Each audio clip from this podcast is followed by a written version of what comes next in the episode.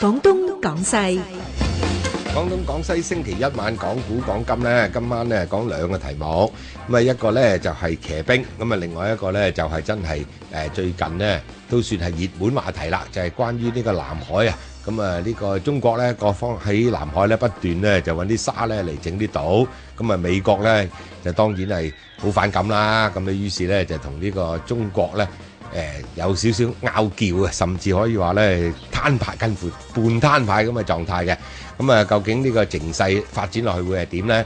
咁今晚呢，我哋請嚟嘅嘉賓，除咗馬鼎盛老師之外呢，仲有許晶以及呢在下馬恩賜嘅。咁啊，幾分鐘之後記得聽住廣東廣西啦。個人意見節目《廣東廣西》，現在開始。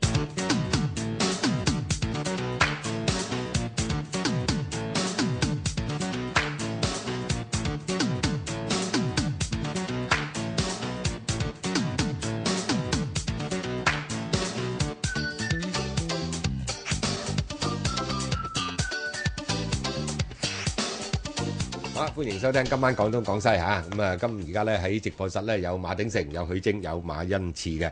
咁啊，頭先講咗啦，我哋講兩個題目，咁啊先講南海啦。係啊，南海就最近比較緊張，嗯起碼有兩件事，跟住就雙方啲啊高官出嚟講嘢啦。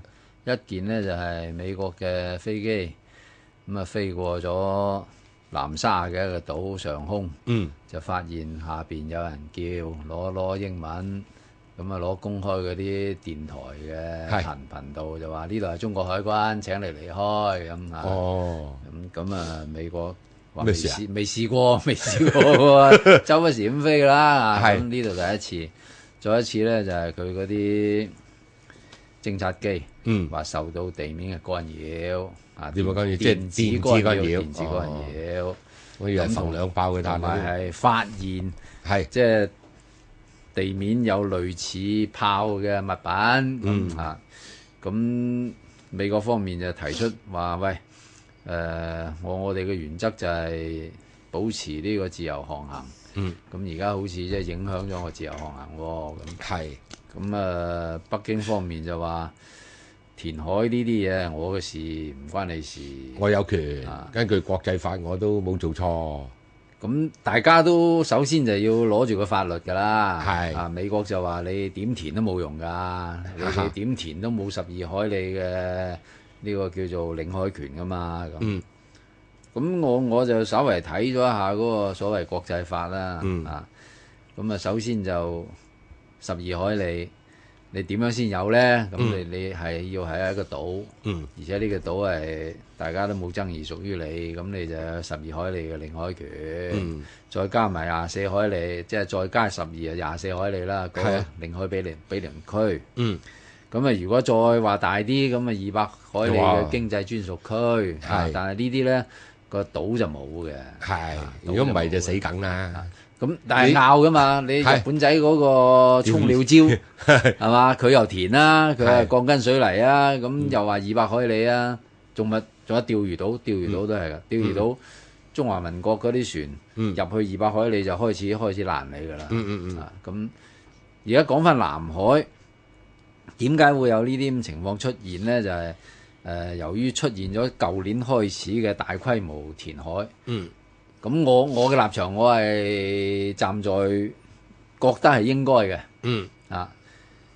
佢佢首先講個填海規模呢，開始我哋講過嘅舊係年啊呢個時候已經講過，開始話係幾百平方米。嗯啊，又話駐軍咁，我就係啊話屌幾百平方米駐軍， 你真係生活都困難啦，幾百平方米，你係你估係地產咩？地劏產劏啊，房嘅，一家四口啊幾好係 嘛？咁你填海冇用，原來唔係。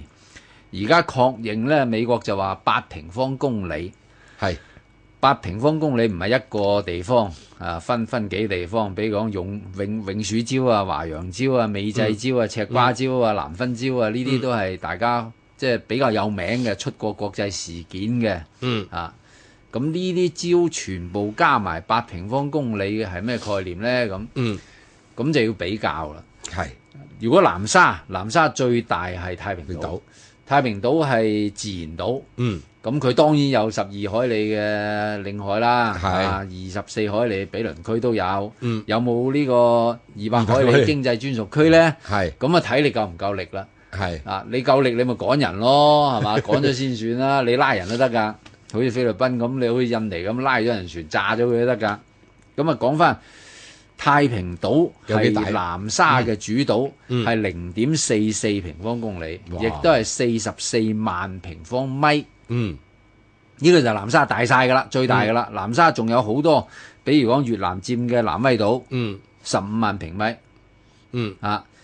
誒、景宏島嗯三萬平米，呢啲係越南佔嘅。係咁啊，菲律賓佔嘅中業島嗯三十三萬平米，嗯咁即係僅次於太平島嚇。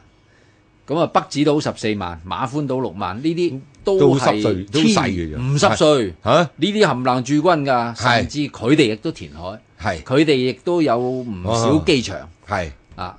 不過呢啲係以前嘅事，咁而家輪到中國做啦。係咁中國填八平方公里呢、個就係哦大晒㗎啦，係啊，最大啦，即係最大嗰嗰單咧永暑礁嗯係二點二平方公里。嗯呢、個二點二平方公里咩概念呢？係、整個南海諸島，嗯包括東沙、西沙、中沙、南沙，最大嘅自然島係西沙嘅永興島，嗯就係、經過呢個七四年嗰仗，嗯中國攞翻嘅。係永興島先至二點一平方公里，哦，咁但係你填填永暑礁都填咗二點二二點二平方公仲要里，大過佢，佢仲繼續填緊嘅。係要填咗咁美國呢，可能就係由於睇個勢頭啊，唔掂喎，誒、你你你咁樣搞法就唔好易引起衝突嘅啫喎，係佢叫改變平 衡，係改變力量平衡呢樣嘢西方呢係最關注嘅。係咁美國就話啦，第一你點填都好，我唔會承認你嗰十二海里嘅呢個領海嘅，係我飛機照飛，係船照走嗯啊！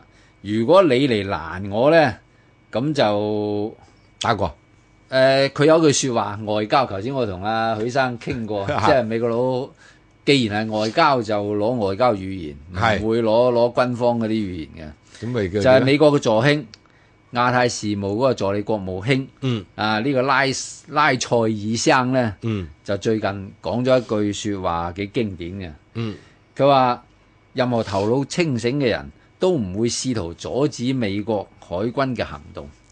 最後嗰句啊，最後嗰句叫這樣做 勝算不 大啊！即係話你你放馬過嚟 啊，係嘛？即係你你未必贏噶咁。啊咁呢個講法呢，佢自有根據嘅。係嗱，我算你係填填到規模夠，嗯夠咩規模呢？第一夠起機場嘅，嗯。有條跑道。係好啊似見到喎，我我見佢有棵咦有條咦起咗條跑道咯，好優型喎。但係你有嗰條嘢未必就得噶哦唔嘛。係即係我就唔知啦，你因為有我又唔設識。施啊噶嘛。即係呢個跑道可以降落到乜嘢嘅飛機咧？誒啊陳水扁去太平島都得坐 C 一三零，係為咗佢咧填多咗三百 米啊，哦本來唔夠長，係接多三百就俾佢響下。啊，佢去去咁啊影張相啊係發發表下咁啊，咁呢啲都算係宣示主權。我我話知啱你啱承唔承認中華民國啊？係總之佢喺嗰度有有兵有槍係嘛？有有機場啊啊咁如果真係要有一個設施呢，我諗誒三五年都未得。嗯點解呢？因為西沙已經係七四年到而家攞咗幾廿年，四廿四廿幾年啦。嗯到而家仲未有一個軍用機場，嗯因為軍用機場唔係話你整碌跑道喺度就得㗎啦。係啊啊，你南南海